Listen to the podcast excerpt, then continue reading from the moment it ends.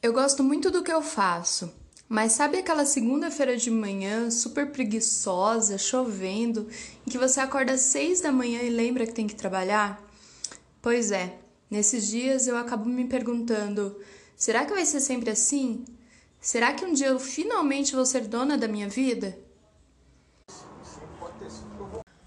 Olá, ouvintes! Meu nome é Suzana dos Anjos e esse é o primeiríssimo episódio do nosso podcast Filosofia no Foninho.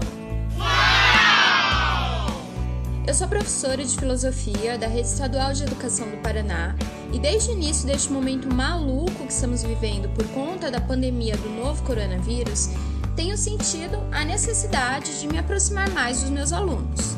E pensei, por que não criar um podcast, que eu acredito ser um formato até bastante democrático, para aproximar não só os meus alunos, mas também pessoas que, assim como eu, talvez não tenham tido filosofia na escola ou que simplesmente queiram relembrar o que viram dos grandes temas, debates, questões elaboradas ao longo da história da filosofia?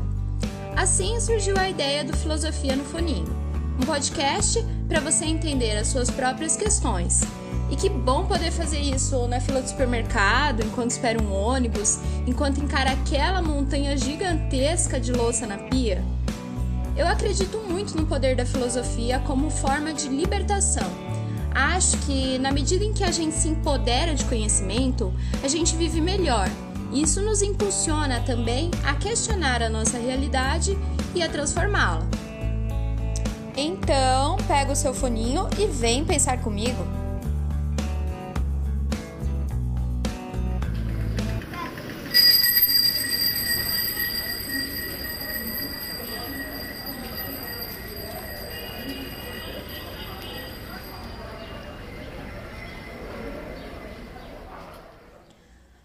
Esse primeiro episódio, eu escolhi falar de Marcuse. Todo mundo tem um filósofo preferido, né? Ou, na medida em que vai conhecendo, vai se identificando mais com um ou com outro, com determinadas questões. Eu tenho um verdadeiro caso de amor com Herbert Marcuse. Sério, já até tive um pôster dele no meu quarto. Coisa bem adolescente, né? Mas na época eu tinha uns 20 e poucos anos.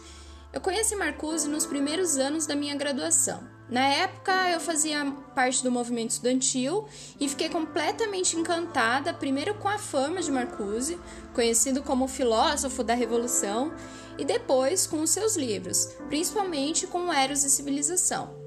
Para vocês terem uma noção, o Marcuse era tão popular na sua época que os jovens revolucionários que impulsionaram as grandes manifestações, que ficaram conhecidas como Maio de 68, pichavam nos muros de Paris ou de Berlim três M's: Marx, Marcuse e Mao, em referência a Mao Tse-tung, líder chinês.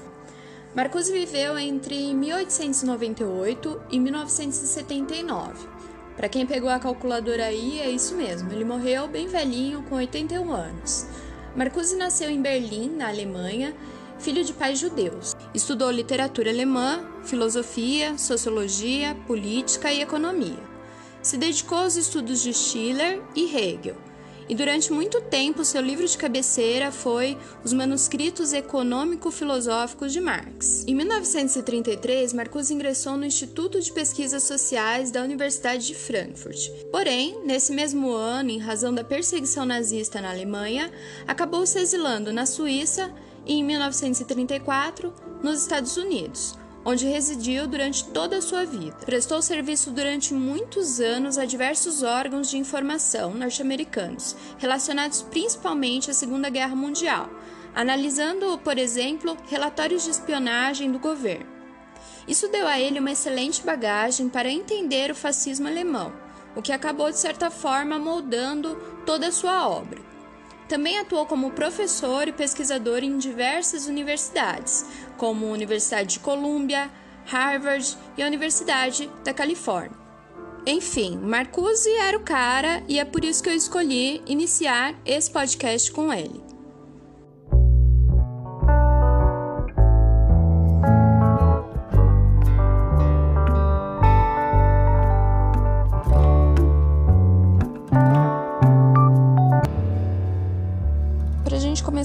Pensar e a entender e se interessar mais pelo pensamento de Marcuse, é legal primeiro a gente ter uma noção é, da onde ele fala, né? Então, da abordagem teórica que esse filósofo seguia.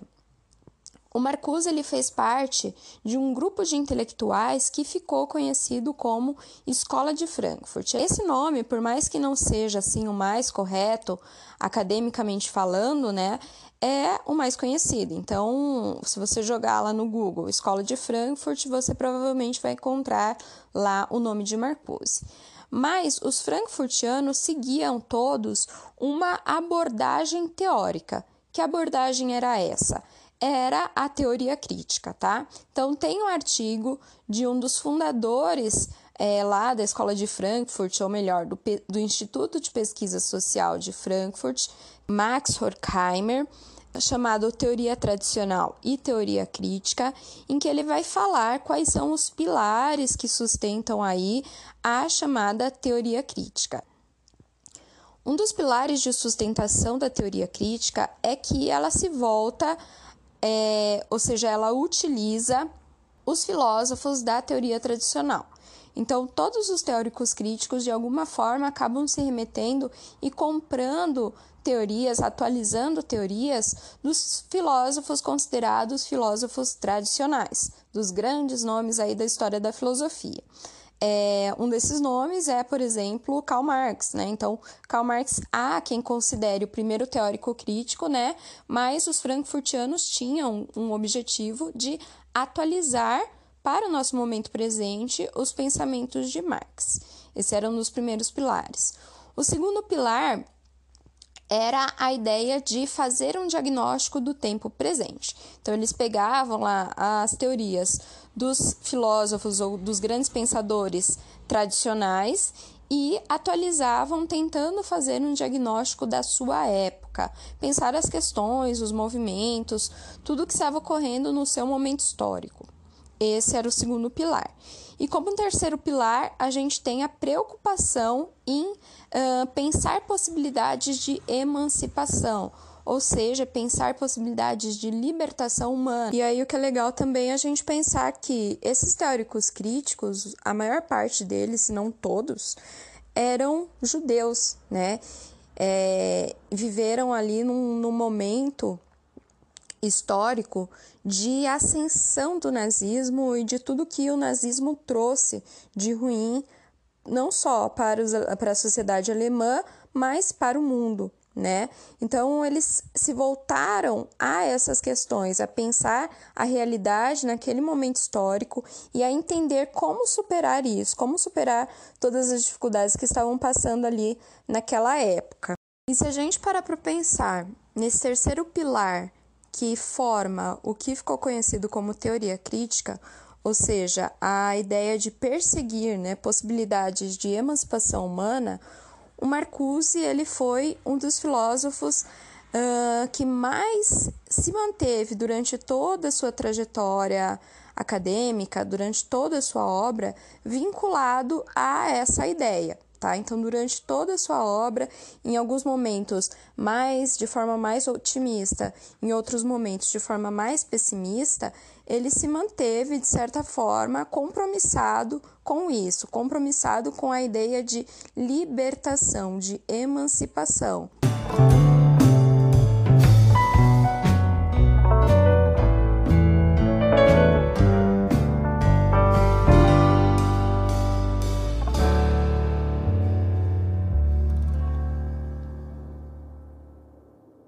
O Marcuse reconhece que uh, a sociedade era uma sociedade movida é, por um tipo de racionalidade que ele vai chamar de racionalidade tecnológica. E o que, que essa racionalidade tecnológica impõe? Ela impõe padrões, padrões de pensamento, padrões de ação, uh, caracterizados por ideias como eficiência, produtividade, resultado, e tudo isso leva a uma aniquilação do sujeito, a aniquilação do indivíduo autônomo. esse é um problema aí que o Marcuse identifica no seu diagnóstico de tempo. Então, nós estamos cada vez mais uh, mobilizados ou movidos por é, padrões de comportamento baseados em eficácia, em eficiência e numa racionalidade tecnológica, né? E nos esquecemos dos nossos próprios anseios, nos esquecemos dos nossos próprios desejos, né? É, e não permitimos que as nossas habilidades, as nossas potencialidades venham à tona.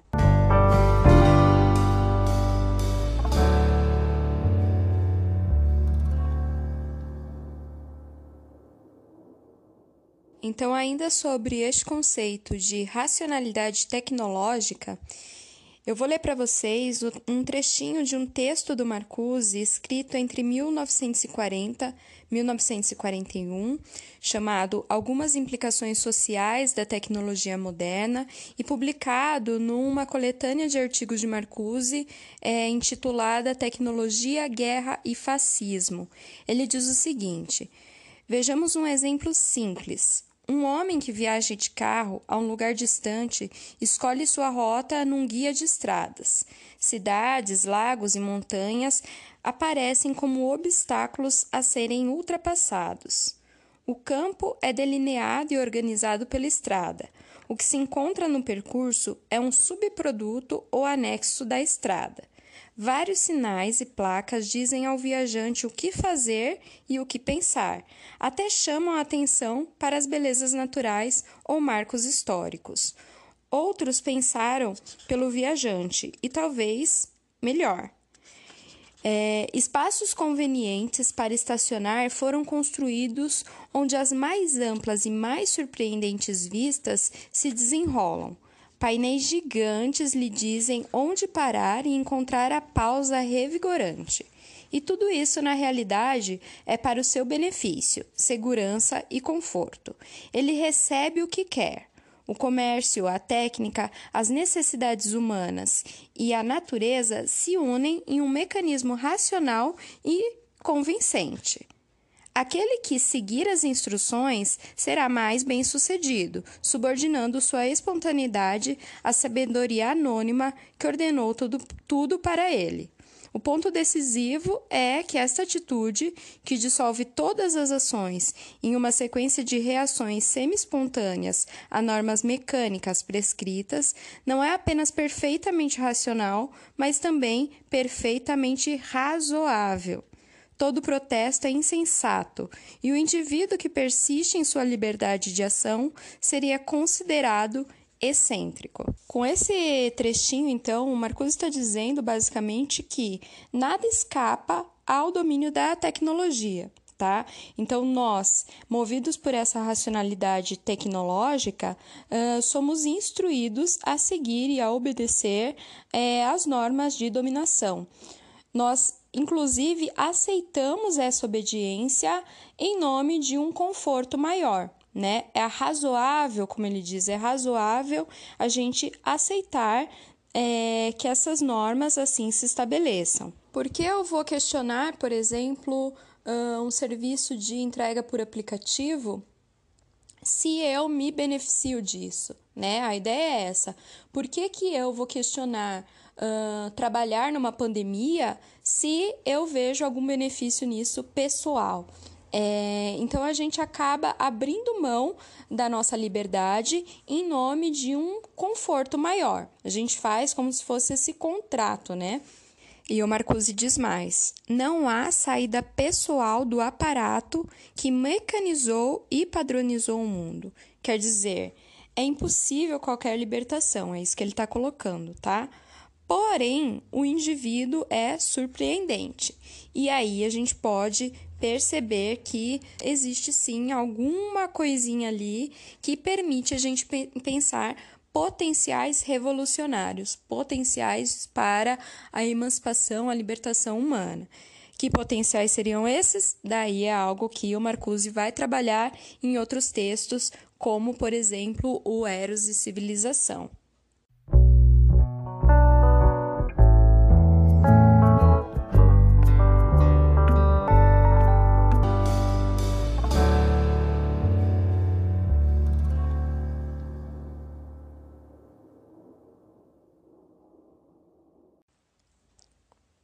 Em 1955, Marcuse escreve e publica o seu Eros e Civilização, se propondo a fazer uma interpretação filosófica do pensamento de Freud.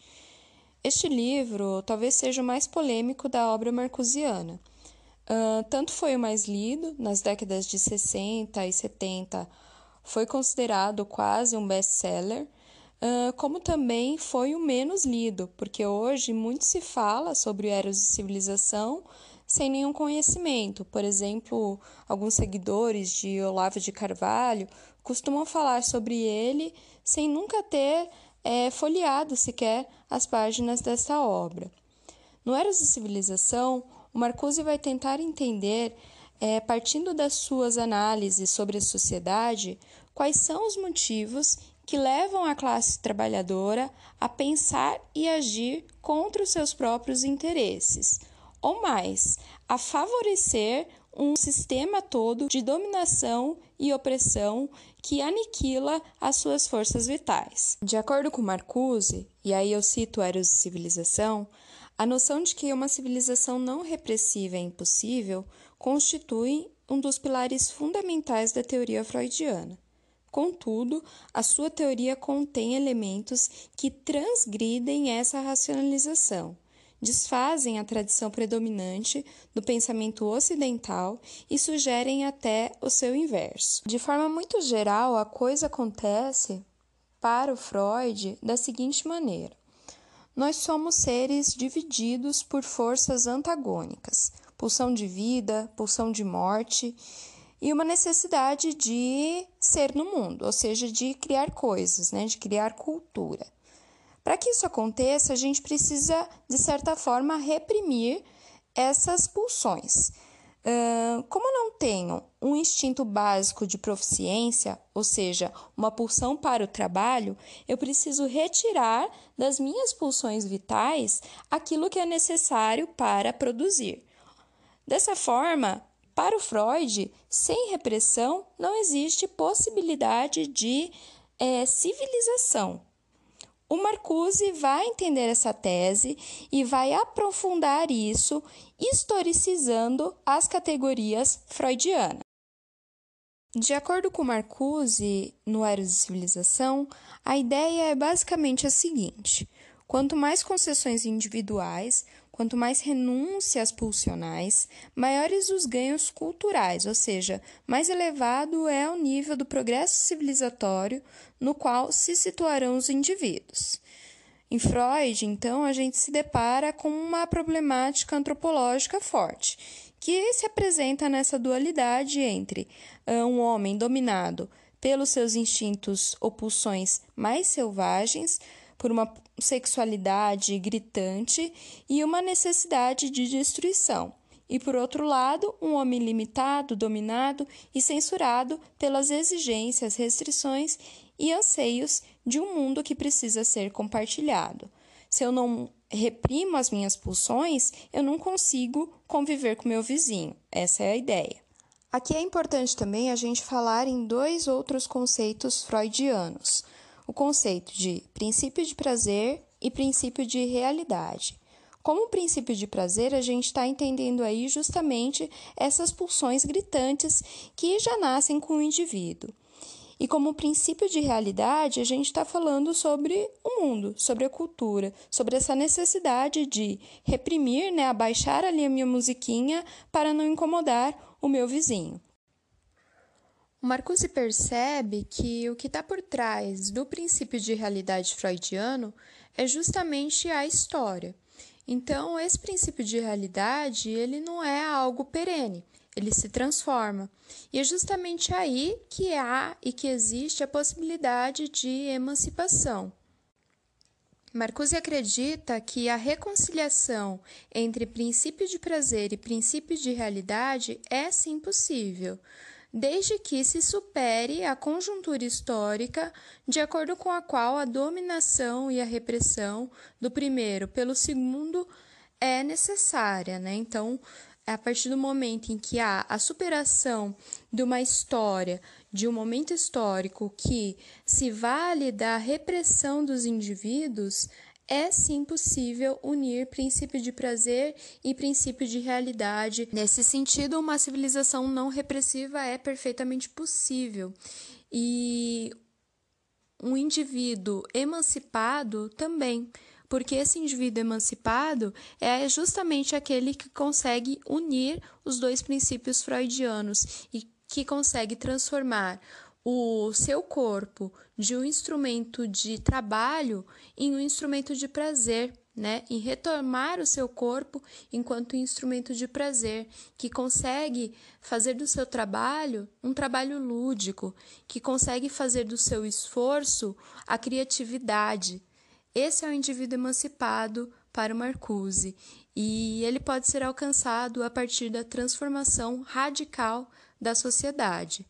Nas palavras de Marcuse, a revolução cultural, apresentada enquanto uma rebelião dos sujeitos marginais nas formas de vestir, na preparação e escolha dos alimentos, num novo comportamento sexual, numa nova linguagem, na negação e oposição às mais célebres obras de arte, literatura e música, no presente estágio absorveu a revolução política por isso, é necessária uma revolução, uma grande recusa, uma transformação radical da sociedade.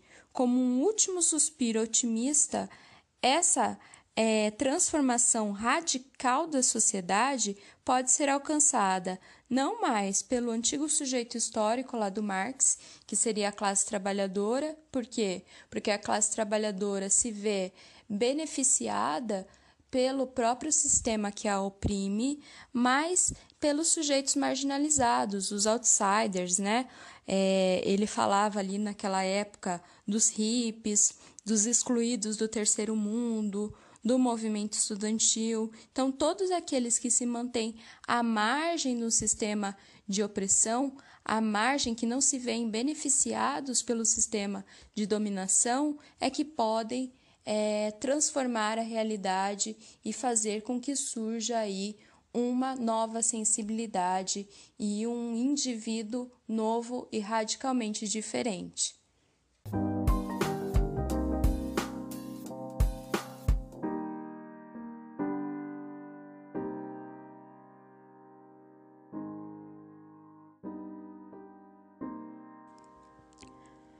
Para finalizar, eu quero convidar vocês que se interessaram pelas teorias de Marcuse, que me ouviram até aqui e que puderam, junto comigo, relembrar e conhecer um pouquinho da obra desse filósofo, ao nosso momento, tira o foninho.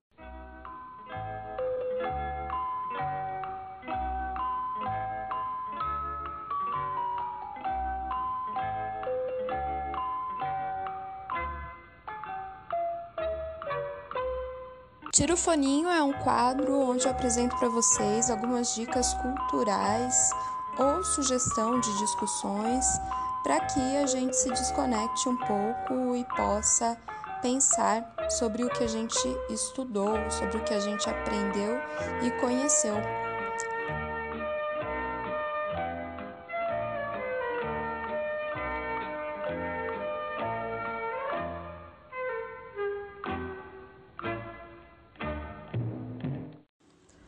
Hoje eu quero sugerir para vocês um documentário de um cineasta dinamarquês chamado Os Hipopótamos de Marcuse.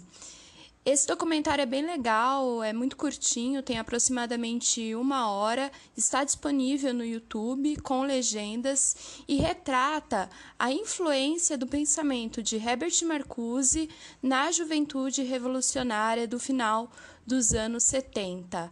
É bem interessante, eu sugiro que vocês assistam porque lá o Marcuse vai contar sobre uma, curios, uma curiosa coleção de hipopótamos que ele tem no seu escritório. E essa coleção, eu não quero dar spoiler, mas essa coleção diz muito sobre o que ele pensa e qual a importância que a filosofia tem para ele. Então eu deixo a sugestão para vocês. Sigam nosso canal no Instagram. A gente está lá como arroba filosofia no foninho. E até a semana que vem. Tchau, tchau!